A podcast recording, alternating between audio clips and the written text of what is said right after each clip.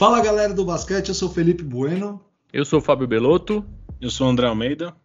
E nós somos o Racha do Filhos neste último episódio dessa série maravilhosa. O último episódio da nossa primeira série documental. E hoje a gente vai falar do Orlando Magic de 2008-2009. Que, aliás, é um dos times mais subestimados da história recente da NBA. Fala aí, Gastão. Não, é que quando você fala Orlando Magic, é sempre subestimado. Automaticamente já vem derrota na cabeça. Exatamente. Mas esse Orlando Magic foi muito bacana e a gente vai mostrar, provar para vocês, certo? Certo. Quem que vai falar pra gente aí? Quem que vai fazer a gente viajar para 2008 lá e saber o que, que tava acontecendo? Eu faço, eu faço. Vamos lá.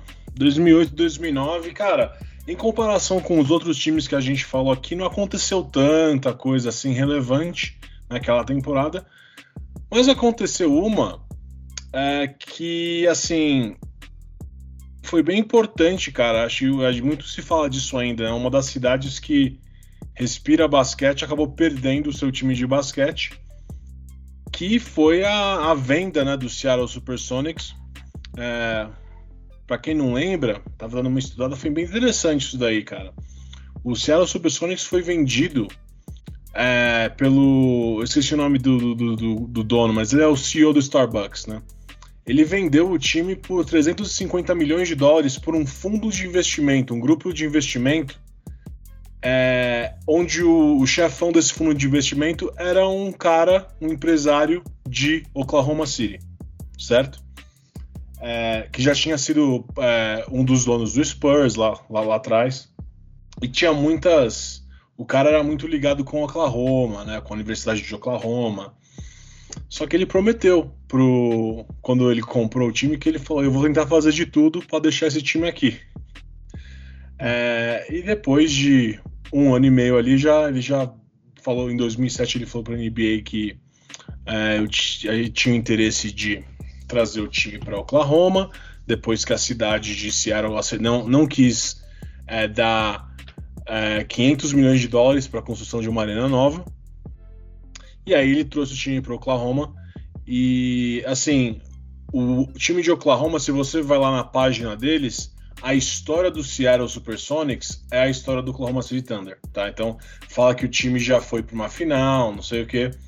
É, e na compra do, pra, nessa compra foi é, o acordo é que se algum time no futuro voltar para Seattle, o Oklahoma City vai dividir a história com o time de Seattle, tá? Porque né, faz, é, faz sentido, tá? Então, é, para não me alongar muito, depois disso tudo, a cidade, depois Seattle processou o cara e o cara pagou 45 milhões para acalmar os ânimos ali na, na cidade de Seattle. E com isso, em setembro de 2008, antes sair dessa temporada que a gente vai falar, é, foi anunciado o Oklahoma City Thunder, certo? O que mais aconteceu é, nesse ano?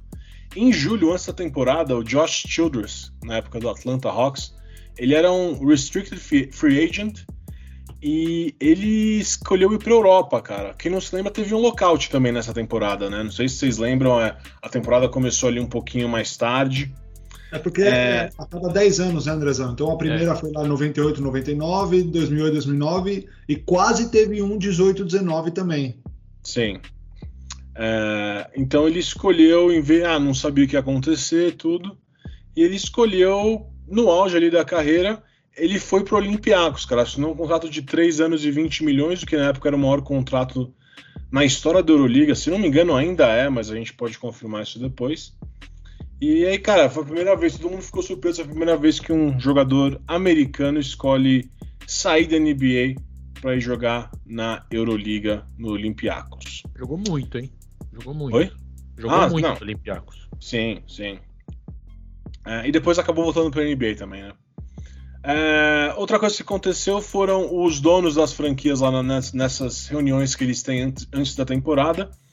Eles aprovaram o uso de replay para rever se o, ah, se o arremesso foi de 2 ou de 3, ou se uma falta num arremesso foi de 2 ou de 3, ou seja, o cara vai ter dois ou três lances livres É o famoso Penaline, já dizia Marcel.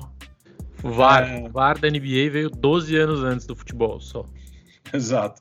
E aí foi, foi nessa época, a partir dessa temporada, que esses replays foram é, passaram a fazer parte da NBA. É, tivemos alguns jogadores que se aposentaram. É, Coutinho Mobley se aposentou em dezembro de 2008 por alguns problemas cardíacos. Alonso Morning também se aposentou oficialmente em janeiro de 2009, então durante a temporada. Esse Mas ele não tinha. Né? Oi? Esse foi por velhice mesmo. Esse foi por velhice. Na verdade, ele... ele teve problemas, né, de saúde. Teve, ele teve é, algo com é, no, no, fígado, né? É, gente é, falou que era bomba, que né? Câncer, não me lembro, mas na é. época falavam que era por conta de, de anabolizantes. Mas, então, ele, ele. Cara, ele teve uns dois, três anos que ele falou: não, esse vai ser meu último ano. Mas aí ele ia lá, jogava bem. Também não tava jogando por um salário mínimo, né, Gastão? Aí eu falei: não, vou jogar mais um ano. A temporada 2007-2008 foi a era a última dele. E ele acabou tendo uma cirurgia de joelho é, no meio, do meio pro fim da temporada 2007-2008. E não jogou mais. Mas ele anunciou oficialmente que se aposentou é, só em é, 2009 e acabou, é, curiosidade, ele acabou virando o primeiro jogador do Heat a ter a camisa aposentada, tá? É, e aí isso daí aconteceu no ano seguinte. Outros jogadores que se aposentaram foram, esses também por velhice. De quem Mutombo se aposentou aos Muito velho. 42 anos, né? Muito Depois velho. de 18 temporadas da NBA. Quem foi melhor, Andrezão? Alírio ou de quem Mutombo? Ah, cara. O Alírio é o Mutombo brasileiro, isso todo mundo sabe. Eu, não ah, ó, vou te falar. Se você coloca o Mutombo jogando aqueles Brasileirão e o Alírio, Alírio lá, eu não sei se o, se o Alírio joga mais, hein? É... Questão, Alírio ou Mutombo? Alírio, Alírio e Mogi acabavam muito. O, o Mutombo, eu sempre achei ele muito limitado no ataque. É. Ele jogou muito em Denver, né, cara? Em Denver ele Sim. jogou muito no ataque também. Mas, Quem mais? Quem mais? Lá atrás, que, né? Que outro, outro, velhinho se aposentou? Um, tem um bonitinho aí, hein? Nossa. um dos jogadores mais. O Trae Young da época dele, né? Que era o Sam Cassell. é, também se aposentou aos 39 aninhos, depois de 15 temporadas, certo? É, algumas outras curiosidades rapidinho aqui. É, em abril, o Denver Nuggets. Cara, quem não se lembra, o Denver Nuggets desse ano era muito bom. Foi pra uhum. final de conferência contra o Lakers. É J.R. Smith jogando horrores, tinha aquele trio de, no garrafão ali com o Nenê, Birdman e o Marcus Camby. Não, era o Marcus Camby ou era o, não, Kenyon Martin? Não, tinha, tinha. Ah, não me lembro agora se era a mesma época. Acho que o Kenyon Martin e o Camby eram titulares e o Nenê vinha do banco. Sim. Certo? O Birdman era meio grossão, mas estava lá também. Tinha o é. Carmelo, né? Voando. E o J.R. Smith jogando muito. É. Bom, o Denver venceu o New Orleans é, por 121 a 63 nos playoffs, o que igualou uma marca do Minneapolis Lakers de 56 como a maior diferença de pontos em um jogo de playoff. É, e uma última coisa aí durante essa temporada, em maio de 2009, é, Chuck, Dale, Chuck Daly, que era um técnico fudido, Hall da Fama, é, morreu com é, é câncer, câncer, no pâncreas. Desculpa. Técnico do Dream Team. Dream Team, técnico do, do Detroit Bad Boys. Bad Exato. Boys. Excelente é. técnico. Então, Fabinho, essa, esse era o contexto da época, cara. Boa, boa. Cara, vamos lá, vamos como que se formou esse time aí, né? É, acho que começando pelo, pelo Super Mario, né? Stan Van Gundy, bigode. Pizzaiolo. Cara, eu tenho um tio Pizzaiolo. que é igualzinho a ele, velho. O cara é pizzaiolo. Então, tá vendo? Cara, o, o Stan Van Gundy, pra quem não sabe, ele foi assistente do Hit por muitos anos aí, né? Então, entre 95 e 2003, ele foi assistente do Hit é, do Pat Riley, né? Ou seja, teve um belo de um, de um, professor ali. E ele acabou assumindo ali, o Pat Riley deixou o Hit, a parte, a, a, a posição de técnico para assumir General Manager em 2003, ele assumiu o cargo, ficou ali por duas temporadas e, e alguns jogos na terceira temporada.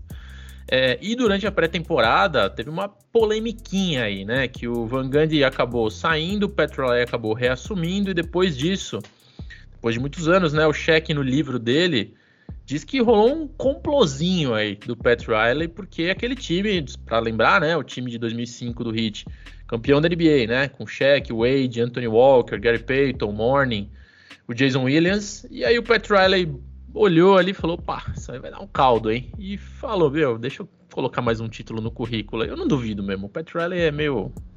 Ele é meio mafioso, né? Então não duvido que ele tenha feito isso.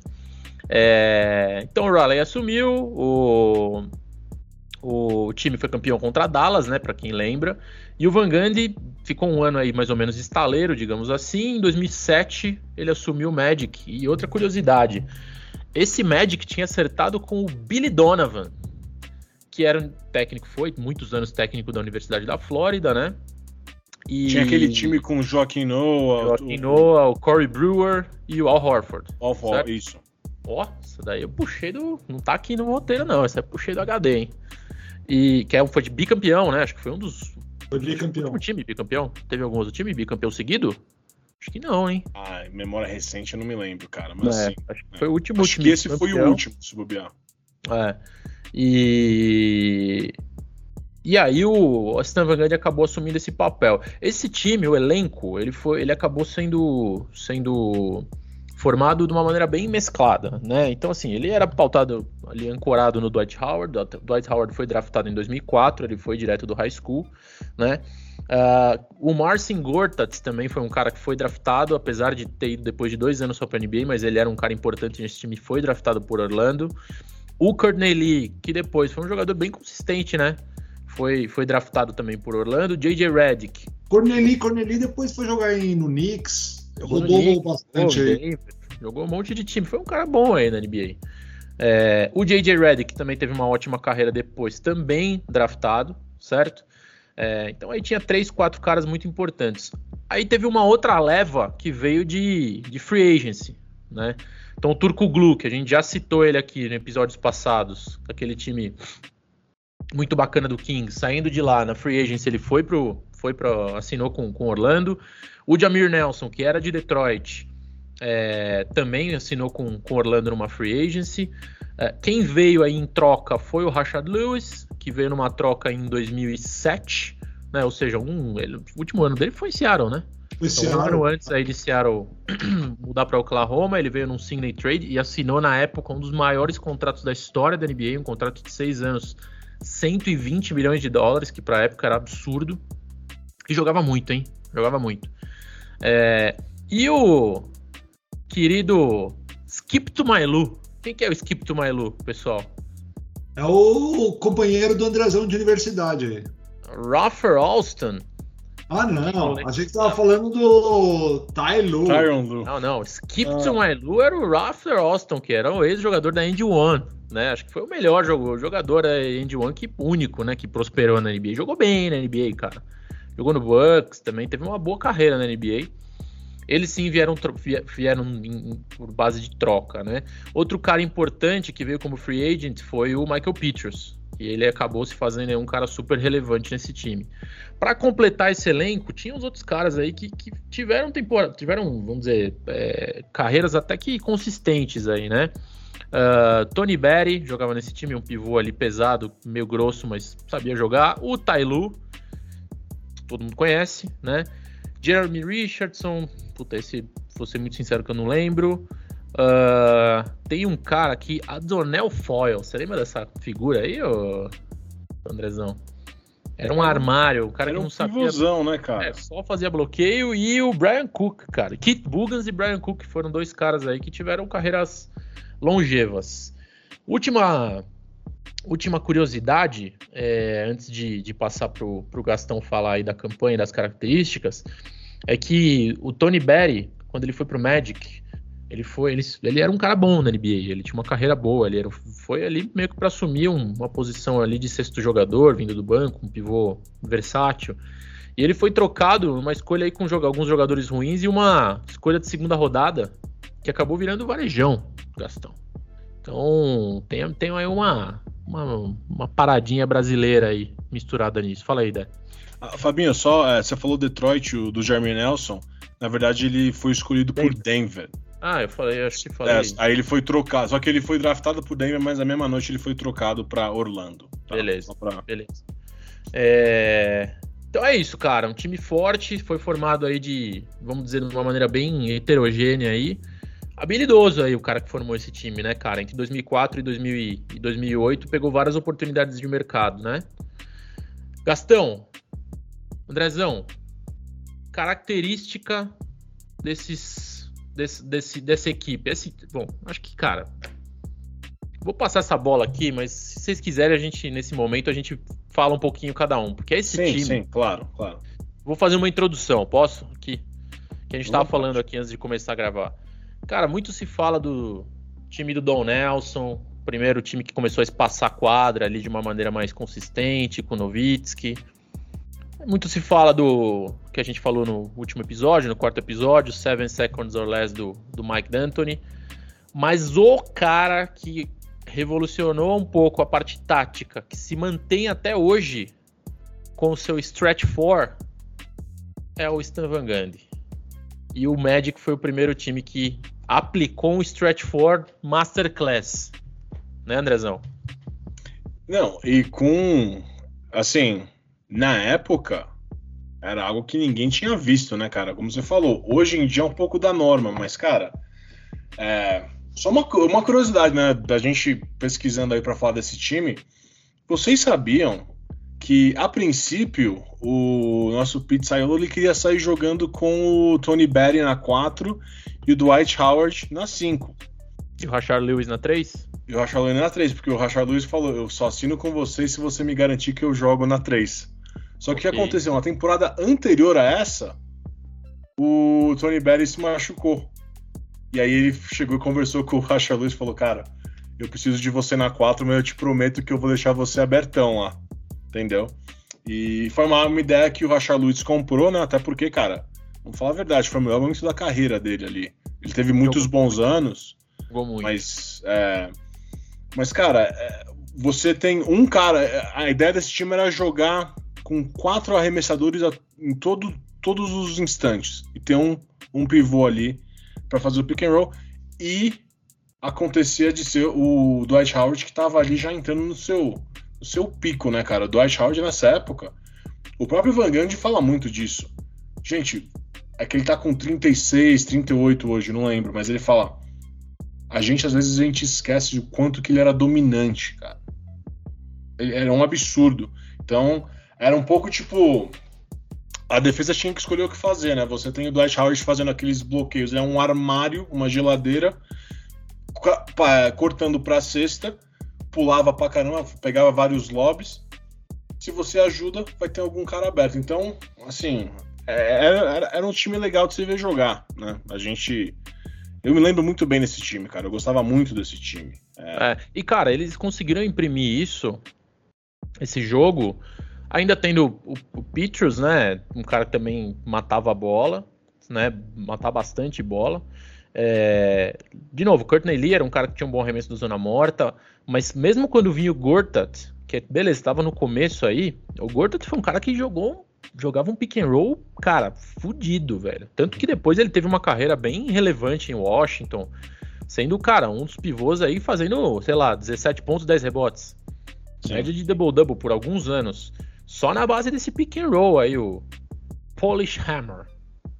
E o, e o, e o Rashad Lewis tinha o melhor pick and pop que eu já vi na NBA. Um dos é. melhores pick and pop que eu já vi na NBA. Boa, Gastão. Muito bom. É tinha um arremesso bom. rápido, né, cara? É. é. E era ali na, era a bola de três ali da cabeça do garrafão. Todo pick and pop, cara, era muito. Era, um, era uma jogada muito forte desse time.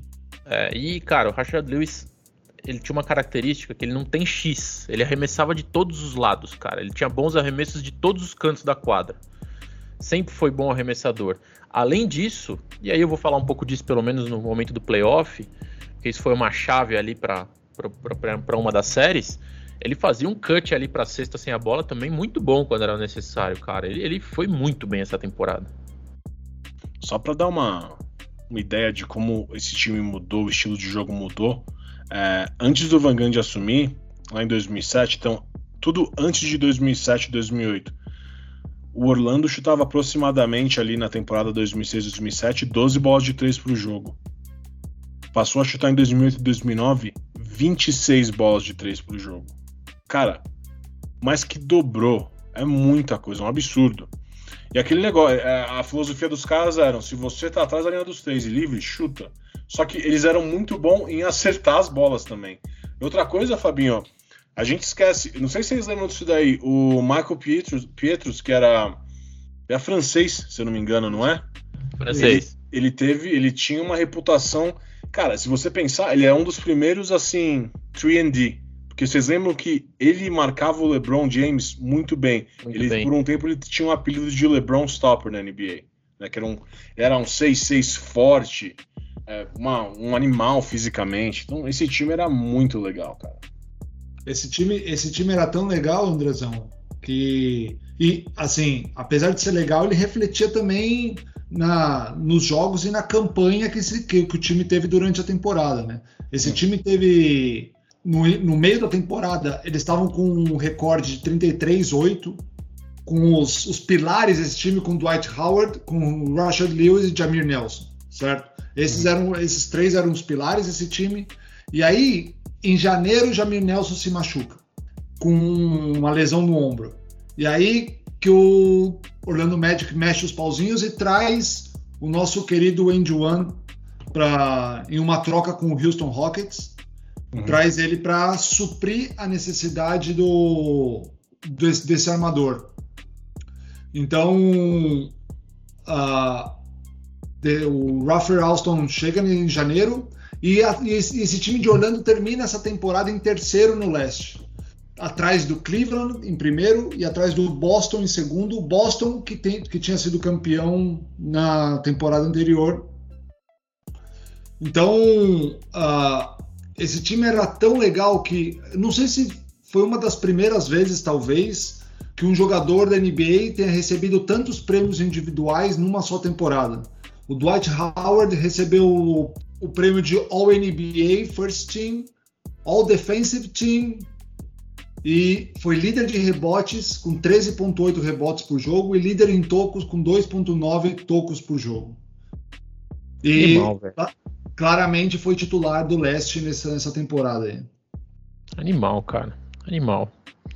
Recomendo que vocês vejam o Dwight Howard aí nessa época, cara, porque ele sempre foi meio limitado no ataque, cara, mas ele, ele, ele tinha uma dificuldade de arremesso, né, sim, Fabinho? Sim.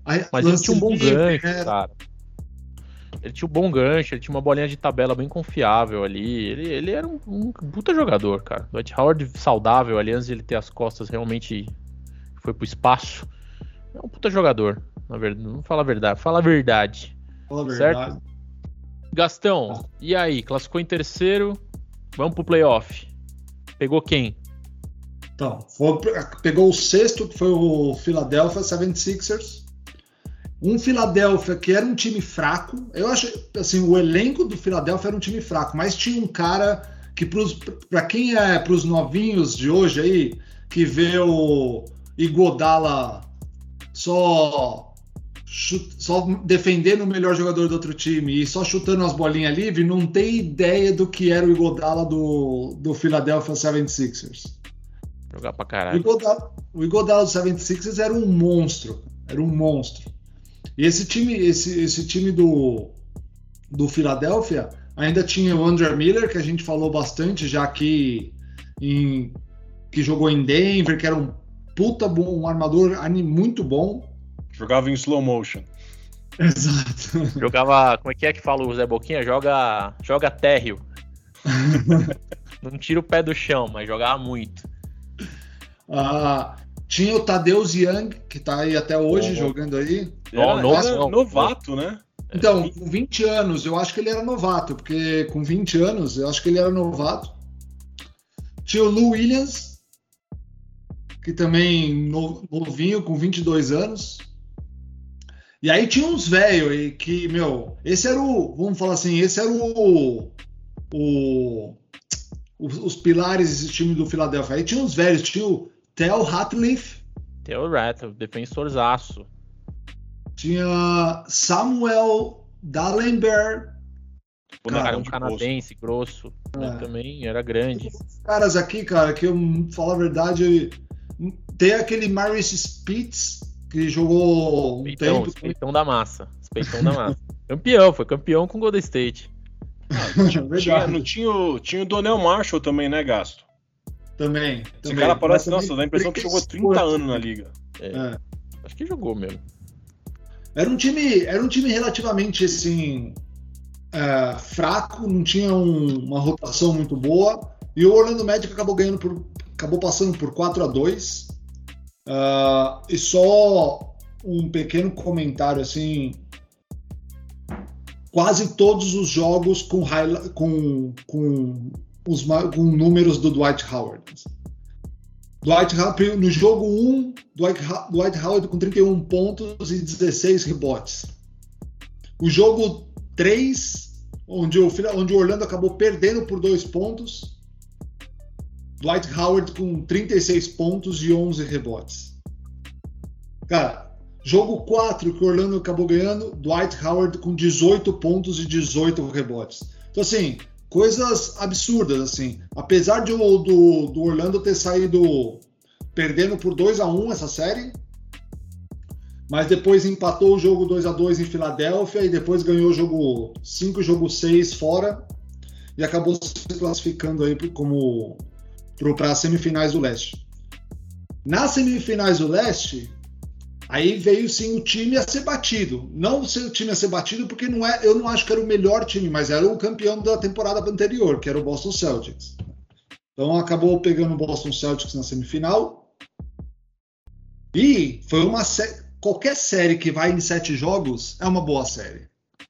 Apesar de, apesar de terem tido jogos com uma diferença muito grande de, de, de pontos, em, mas assim, é, Jogo 7 deve ser o sonho de qualquer jogador jogar um jogo 7, cara. A série, a série foi como o Orlando Magic roubando o primeiro jogo do Boston Celtics em casa, com 23 pontos do Paul Pierce e 22 rebotes do Dwight Howard. Depois o Boston acabou empatando a série em casa. Jogo 3, quando a série vai para Orlando, Orlando acaba ganhando do Boston por 20 pontos de diferença, com 28 pontos do Rashad Lewis e 14 pontos do Dwight Howard.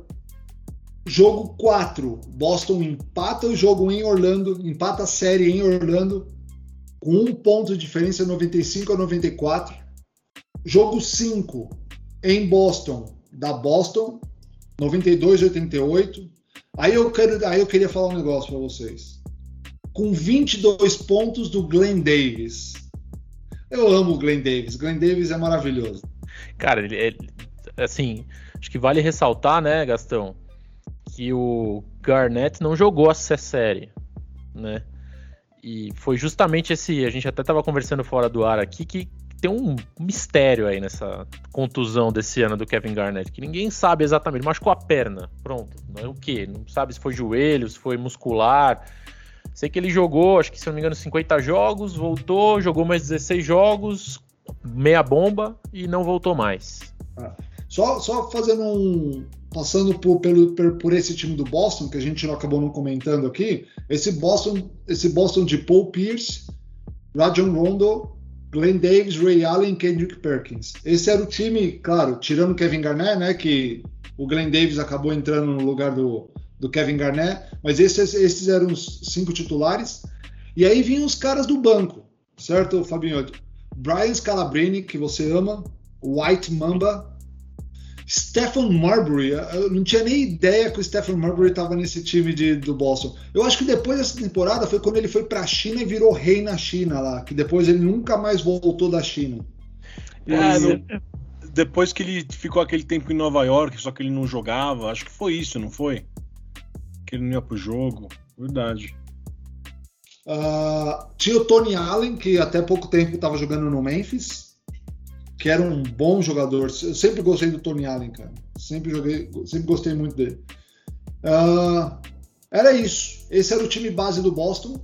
Enfim, jogo 6. Orlando Magic ganha em casa com 23 pontos e 22 rebotes do Dwight Howard. E no jogo 7, que talvez não uma surpresa, mas o jogo 7 em Boston, o Orlando meteu 20 pontos no Boston, em Boston, com 25 pontos do Turkoglu e 16 pontos do e 16 rebotes do Dwight Howard.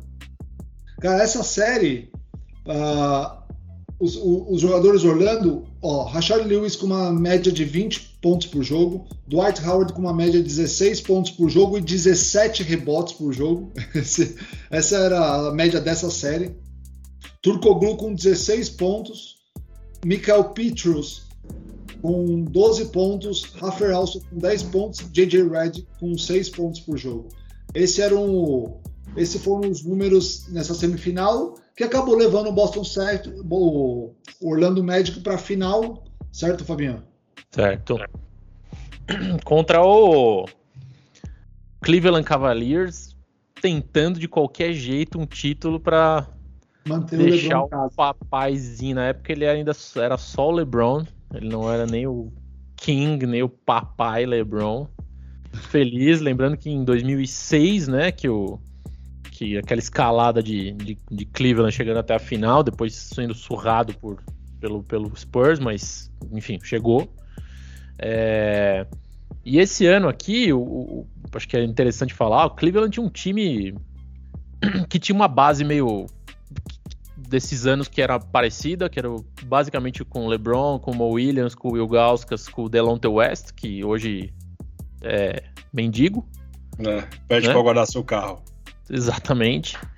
É, e assim, só para acho que eu nem lembrava também, foi na pesquisa aqui que eu vi que ah, tinha o Bob Gibson, lembra o Bob Gibson? Lembro. Daniel, o cara que entrava para chutar ali. Joe Smith também, que era um, um, cara bem experiente, um pivô ali, mas, cara, esse ano o, o, jogou pouco, mas o Cleveland levou o Ben Wallace para Cleveland. Fabinho também terminou o ano, cara, com 66-16, né? É. Foi disparado não, o melhor time. Puta ano. Então, assim, tinha lá a base finalista de, de NBA, finalista de conferência nos últimos dois anos, chegando de novo na final de conferência era um time, cara, consistente, velho. Pra quem não lembra, o Delonte West era um belo jogador, marcava pra caralho e ainda era bom no ataque. Tinha o Varejão ainda com, com bons minutos ali, jogando quase 30 minutos por jogo nessa série. É... Então o Orlando teve que pegar esse time que, que era franco favorito, né? Então é, era o, como vocês disseram, é o primeiro na, na, no leste, né? E essa série acho que teve por característica duas coisas: jogos apertadíssimos então, 1 a 0 para Orlando, um ponto de vantagem. É, 1 a 1, um ponto de vantagem. Quem não lembra aquela bola do LeBron, última bola para virar o jogo lá 96 três 95. Passos linha de três passos é. linha de pontos. Né? Aí, terceiro jogo, 10 pontos de vantagem. Quarto jogo, Orlando venceu 2 pontos. Aí Cleveland meteu 10 e aí sim Orlando no, no sexto jogo, Orlando fez um 4 a 2 ganhou um pouco mais folgado. É, a, a, história da série é bem parecida. A única coisa é que, se eu não me engano, na série anterior, Gastão, o Dwight Howard teve mais rebote do que ponto de média. Sim. Acho que ele teve quase 18 rebotes de média, um negócio absurdo. Contra o Boston foi 17, pontos, é. 17 rebotes e 16 pontos. Olha lá, essa daí. Nessa aqui não. Nessa aqui ele dominou o garrafão e o Gauskas e o Varejão não dormiram. E o Ben Wallace também, que veio 15 minutos por jogo não conseguiram parar o Dwight Howard. É, e aí acho que fica um pouco da comentário que eu, que eu tava olhando uma, uma parte tática aí, que eu achei um ajuste interessante. Cara, o Stan Van Gundy era bom técnico, velho. Ele é bom técnico. Ele era meio caricato, assim, meio figurão, mas ele era bom. O que, que aconteceu? O Cleveland parou de. Porque, se eu não me engano, na série anterior, o, o, o o time de Orlando chutou, sei lá, 40, quase 50 bolas a mais de 3 do que Boston e meteu e matou 45%. Um negócio assim, tiver um aproveitamento bizarro. Boston basicamente pagou para esse stretch 4. Nessa série foi diferente. Nessa série, o, ele falou: não, não vamos pagar para esses caras, não. Vamos, vamos dar, tentar dar uma segurada no perímetro de Orlando. E de fato, cara, quando a gente olha a estatística, eles diminuíram um pouco o aproveitamento. Foi ótimo, o aproveitamento foi quase 41%, mas vinha de um 45%, se eu não me engano. O é, que, que aconteceu? De fato, o Dwight Howard teve mais espaço, porque grudaram mais no perímetro. Ele meteu 26 pontos de média. Né? Então o garrafão ficou um pouco mais livre. E o, o Rashard Lewis, cara, nessa série, ele mudou um pouquinho a característica dele. Ele continuou chutando as bolas dele, mas ele fez muito esses cortes sem bola para cesta. Ele fez muito bem isso. Tá? É, isso fez uma baita diferença no final do dia, cara. Uh, acho que outro destaque aqui da série foi o Turco Glu, vindo do banco, cara, 17.2 pontos. Vindo do banco não, dependendo do jogo, né? Que essa série ele veio mais do banco por causa do justamente da defesa no Petrus, defesa do Petrus no no LeBron. no LeBron. Mas ele acabou jogando, cara, quase 39 minutos por jogo. Então ele basicamente saía no banco e não saía mais da quadra, eventualmente. É, e acho que também é bom destacar, cara, que o Ralph Austin teve uma puta série por causa da contusão do Jamir Nelson. O Jamir Nelson não pisou na quadra. O Ralph Austin teve 13, 33 minutos por jogo, 13 pontos, 4 assistências por jogo. Isso daí fez com que Orlando chegasse, na época, com uma carinha de time que ia bater no Lakers, Andrezão. É, cara. Um... Mas o que aconteceu? Acontece que o Orlando pegou um Lakers que ainda tava puto da vida, que né, tinha acabado de perder uma final pro Boston Celtics no ano seguinte. E a verdade é que esse time do Lakers era um time. É um time cascudo, cara. É, a, a, não tinha o, o Jamir não teve o Jamir Nelson a, os playoffs inteiros. É, mas o Jeremy Nelson eles tinham planos de trazer ele de volta para as finais, mesmo apesar de estar meses sem jogar. Mas cara, a gente pode, acho que ninguém ia, ninguém ia debater muito se a gente falasse que ali 2008, 2009 era na época que o Kobe estava no momento apex dele, né? É, e era um time muito bom, né? Quem não lembra desse time, cara? O, quem saía jogando nesse time era Derek Fisher, é, Kobe Bryant, Trevor Ariza, mas não é esse Trevor Ariza do, da temporada passada. Não, o Trevor Ariza, tá tipo. E aí a gente. Cara, Paul Gasol na 4, Andrew Bynum na 5. E tinha um Lamar Odom vindo do banco que jogava muito, cara. É. Só pra ter uma ideia, eu vou falar um pouquinho mais dos números já já, mas, cara, o Lamar Odom, na série, ele chutou 50% do. É, chutou 50% de aproveitamento em arremessos gerais e chutou 50, 54, desculpa, de arremessos e 50% de 3. Entendeu? É, esse time também tinha ali um Luke Walton, que jogava um pouquinho, né? É, tinha Jordan Farmer, aí tinha ali seus é, Shannon Brown, que jogava bem pouquinho, Sasha Vujacic de vez em nunca entrava. Mas, cara, o que aconteceu? O primeiro jogo, é, sabe quando é, é, tem um termo que usa aqui, né, Gasto? É quando tem algum animal campestre cruzando a estrada, eles veem o farol, eles param, né? E são atropelados. É, acho que o momento era muito grande pro, pro Orlando. O Orlando tomou uma sapecada no primeiro jogo. É, e foi 100, 25 pontos de diferença. É, ninguém jogou muito bem, cara. Dwight Howard pegou seus 15 rebotes, mas 10 pontos ali, é, a maioria deles no lance livre. É, ele chutou um de seis é, em arremesso de quadra. Turco Gu também não foi bem. O Jamir Nelson voltou, cara, mas não tava a mesma coisa. E muita gente é, criticou muito o Van Gundy por deixar ele muito tempo na quadra depois de tanto tempo, é, tanto tempo sem jogar. Pra você ter uma ideia, o, quem liderou o Orlando em pontos no jogo 1 foi o Michael Petros. Entendeu? E aí já pelo Lakers, cara, Kobe com 40 pontos, 8 assistências, 8 rebotes, 2 roubos, 2 tocos. É, e aí Paul Gasol com seus 16 muito pontos. Volume, né? Muito volume. Oi? É muito volume. Muito. muito. É, cara, jogo 2 é, já foi um jogo ali mais apertado. O Magic, inclusive, teve a chance de ganhar. É, o, tava, o jogo estava empatado em 88 e 88. E com 0.6 segundos restantes, tinha uma bola ali para um fundo bola onde o Turkoglu tentou é, jogar a bola pro, pro Courtney Lee, ele, a, tá, era muito difícil aquele arremesso no, no tapinha. O jogo acabou indo é, para a prorrogação e o Lakers acabou levando é, 5 pontos, e aí nesse jogo o Turkoglu foi, é, foi bem com 22 pontos, Dwight Howard com 17 pontos, 16 rebotes, e o Rashard Lewis com 34 pontos. É, pro lado do Lakers, Kobe Bryant com 30 pontos, 8 assistências e 2 roubos. 7 erros, mas ninguém viu. É, Lamarondo veio do banco também, meteu 19 pontos. Cara, o jogo 3 foi o primeiro jogo na história do Orlando que Orlando venceu um jogo de final, porque quando foram pra final, é, lá atrás, nos anos 90, com o Shaq, eles perderam de 4 a 0, né? Então esse acabou sendo o primeiro jogo que o Orlando ganhou. É, foi um jogo é, muito bom do, do, dos pilares do time ali. Então, Dwight Howard com 21, Turkoglu com 18, Lewis com 21, Rafael Alson fez 20, Michael Peters veio do banco com 18. O Jamie Nelson já não estava jogando, cara, ele não estava bem, tá jogando, jogou só 10, 11 minutos nesse jogo. É, cara, jogo 4. É, num, o jogo 3 e jogo 4 foi em Orlando, tá?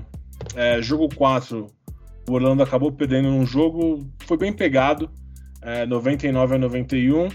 É, Kobe Bryant destruiu de novo com 32 pontos. Aí você teve 16 pontos de Paul Gasol e Trevor Ariza, 12 do Derek Fisher. Um, e o Dwight Howard com seus 16 pontos, Turkoglu com 25 e o Petrus com 15. E aí, né, cara, 3 a 1 a série volta para Los Angeles e o Lakers vai termina é, tira o Orlando da miséria deles ali. Kobe Bryant também 30 pontos, é... Qual foi a meta do Kobe, Andrezão, nessa série? Então, tô chegando lá, cara. Só queria só para falar, o Dwight Howard foi, cara, 11 pontos de 10 rebotes só, jogou 40 minutos. É... Mas assim, era muito, né, cara? Eu já falei aqui, mas eu vou falar de novo. Era muita areia pro caminhãozinho do Magic. Aí as médias das finais, gasto. O Kobe Bryant teve uma média. Peraí que eu sem querer. Puta, peraí que eu sempre querer, eu fechei aqui. Vamos lá. Bom, para as médias, é... o Kobe Bryant teve uma média de 32 pontos, 5 rebotes, 7 assistências, é, 1.4 roubos e 1.4 tocos. Na série, Paul Gasol com 18 pontos por jogo e 9 rebotes, Lamaroldo com 13 e 8 rebotes. Aí o Trevor Ariza e o Derek Fisher, os dois com 11 pontos por jogo, Andrew Bynum com 6. É, uma coisa que chama atenção só para a gente passar rapidinho, próxima nossa discussão, o Orlando teve um aproveitamento muito baixo né, do arremesso de três. Aí a gente pode, talvez com um time tão alto como que era o do Lakers, que tinha ali um Andrew Bynum bem novo e sem os problemas de joelho ainda, Paul Gasol, Lamar Odom, é, eles conseguiram ele, talvez entupir o garrafão um pouco mais, não precisava de tanta ajuda no, no, Dwight Howard, o time acabou chutando apenas 33% de três, que foi, foi um, deu uma bela caída, né, Fabinho? Você já vinha falando. Caiu um pouquinho ali nos playoffs, já gradativamente já caindo um pouquinho e era um time que morria e vivia no arremesso de três e acabou é. É, chutando mal nessa série. E aí, gente, o que, que faltou para Orlando levar esse caneco aí? Eu tenho uma, apesar, apesar da ausência do Jamir Nelson, o Jamir Nelson nunca foi uma unanimidade. Não. Eu não acho que tendo o Jamir Nelson seria alguma coisa. O Jamir Nelson, na verdade, sempre foi conhecido por ser peladeiro. Né? Então, assim, é, eu acho que esse time precisava de um armador que fizesse. Num time com, com outros três caras matando bola de fora, você precisa de alguém para colocar esses caras em boas posições para porque não era um basquete como é hoje que você o, o, o, jogador o arremessador de três gerava o próprio arremesso. Não era aquele negócio do tipo um contra um e arremessa. Não você precisava de alguém para que fizesse a movimentação para que você recebesse essa bola para matar essa bola de três. Então eu acho que esse time do, do Orlando eu lembro da época das discussões era meu eles precisam de um armador que deixe esses caras em condições de matar a bola ou de, ou de, de fazer ou de pontuar, inclusive o Dwight Howard, porque o Dwight Howard também não tinha condições de ter um arremesso. Ele precisaria receber a bola sempre embaixo da cesta para poder fazer a para poder pontuar. Então, eu acho que um armador era uma coisa que faltava nesse time. É, eu concordo. Aí eu talvez estendo para um outro cara que trouxesse pontos mais fáceis, porque o Turco Glu, cara, ele é um, um craque de basquete. Um craque. O Turco Glu era um craque.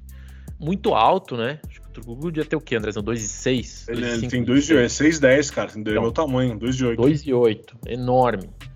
É... Mas ele é um cara que ele tinha as limitações físicas dele. Ele era lento, ele arremessava lá do alto, mas ele era lento. Ele achava muito arremesso de média distância pela altura. O Petrus, cara, era spot up, assim. Pega a bola e arremessa. Né? Não era um cara de criar muito o próprio arremesso, apesar de ter uma defesa elite. O Jamir Nelson era um cara que conseguia criar um pouco, do, do, principalmente do mid-range ali. E tinha o, o, o, Dwight Howard na melhor fase e o Rashard Lewis, sim, um pontuador nato, mas era pouco, saca? Sim, para pegar uma final contra o, o, Lakers. É o que você falou, cara. Por que, que o Lakers limitava o Dwight Howard? Porque tinha o Bynum, que era um mamute. Jacunço. Aí tinha o, o Lamar Odom, que era um dos defensores mais inteligentes da, da geração dele, assim. Ele era muito. Tinha o Ariza, cara, que era um puta defensor. Sempre foi um puta defensor e gigante também. Né? 2 e 3, 2 e 4. Entendeu? Então eles tinham, ah, sem contar quem vinha do banco lá para dar umas porradas, enfim. O Gasol assim, É, o Gasol. DJ Benga. Entendeu? DJ Benga. É... Sem contar o Gasol, que puta, é um cara que sempre jogou duro, né? Então, assim, e, cara. E tinha muita... uma coisa, né, Fabinho? Essa época era a época do Haka Howard também, né? Haka Howard. Haka Howard. Então, assim, cara, é, é um time que acabou sendo um pouco curto para mim no, no, no, fator criatividade no ataque, ou assim, gerar pontos fáceis. Red, que é um cara que precisava da armação, a Up também saía dos bloqueios, ainda estava no começo da, da carreira dele. Então, assim, para mim faltou criatividade ali, um outro, um outro cara bom de, de pôr a bola na cesta, Andrezão. E pode ser um armador, Gastão, concordo. É, perfeito. O meu ponto é mais ou menos o mesmo que de vocês. Eu, eu quando vai, o Gacê perguntou, eu pensei, cara, faltava um alfa. É, esse time não tinha um Kobe Bryant, não tinha um LeBron James, até mesmo um Carmelo Anthony, não tinha o cara que chamava o jogo. Os jogadores desse time seriam ótimos jogadores é, em outros times, seriam ótimos jogadores de apoio, sabe? Jogadores de elenco. É, eu acho que faltava aí, talvez um cara tipo um Carmelo Anthony, né? Como você falou que pontava fácil. É, puta, um, um, Ray Allen da vida, um cara nesse estilo, assim, sabe? Como o você Pierce, falou. qualquer um desses. Pierce, cara que traz. Que é. Precisava ser um cara desse naipe, tipo mega estrela. Podia ser um. Cara, o ano. Aí vamos, vou falar do, do próximo, né? Do que aconteceu depois. No ano seguinte, eles trouxeram o Vince Carter. Podia ter sido esse cara. Entendeu? Assim, o cara que vai vir do banco e vai fazer ponto. Se um dia deixa. Aquela história, sabe, Gastão? Se vacilar e o cara tiver bem, mete 25. Entendeu? É... Mas enfim. Acho que, que até para falar do, do, do, do, que aconteceu com esse time, foi meio que eles perceberam a mesma coisa que a gente, né? Porque o próximo ano eles continuaram aí se mantendo com um elenco bem forte, apesar de, um, de, de umas trocas de bastante gente trocando, saindo ali do elenco. Então o Turcoglu foi pro Raptors, cara, vamos falar a verdade, não, não me lembro, não marcou, então não foi bem no Raptors. É, uma outra troca, o Tony Berry, Courtney Lee e o Roffer Alston foram para New Jersey, aí sim trazendo o Ryan Anderson, que era um cara do perímetro, como o Stan Van Gundy gostava. E, cara e grande. Cara grande e matava Grande, isso, matava a bola, né? E o Vince Carter, além disso, trouxeram aí Brandon Bass, que, cara, foi um bom, um bom jogador. O Jason Williams, que poderia ser esse armador mais agressivo, apesar de não, também não ser um super pontuador. E o Matt Barnes, meio que para fazer um outro cara para a função do Petrus ali, né? Na free agency.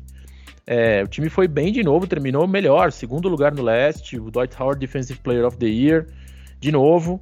Chegou, varreu a porcaria do Bobcats, é, varreu o Hawks, e, mas aí caiu para Boston completinho com Kevin Garnett, aí fica difícil.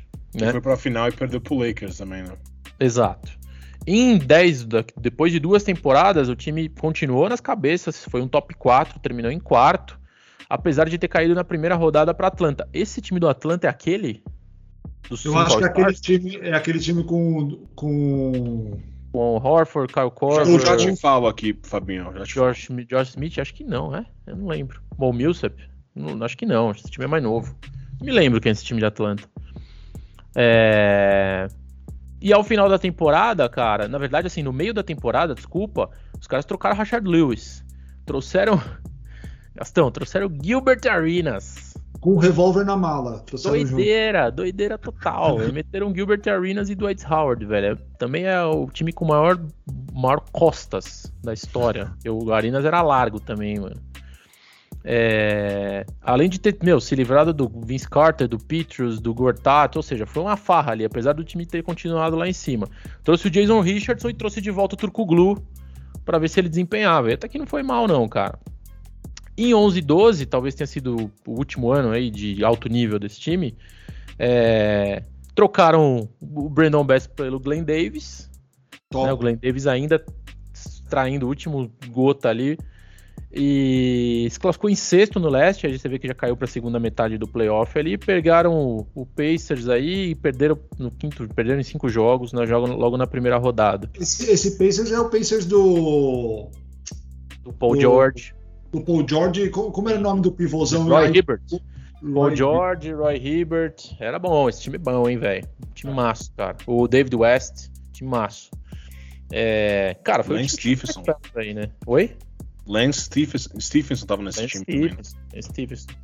E, e aí, cara, no final da temporada de 12, começaram aí os boatos fortes de que Dwight Howard estaria descontente. Isso começou a acontecer a cada todos os finais de temporada até hoje. Mas foi em 2012, então, pessoal. Primeira vez que ele falou que estava descontente. Agora faz 10 anos que ele fala isso no final da temporada. E ele acabou sendo trocado para o Lakers, né? Uh, nesse momento também que Stan Van Gundy e o general manager aí que foi responsável por formar esse, esse time, Oris Smith, foram dispensados, né? O time passou só sete anos sem ir pro playoff depois disso. Você chegou a ver, Andrezão, se o Atlanta... Cheguei, cara, esse time do Atlanta, velho, agora vendo esse time eu me lembro um pouquinho. Esse time tinha Joe Johnson... Joe Johnson, Josh Smith... Tinha Josh Smith, que era os que dava as dunk. Tinha o Al Holford, novinho ainda, 24 anos.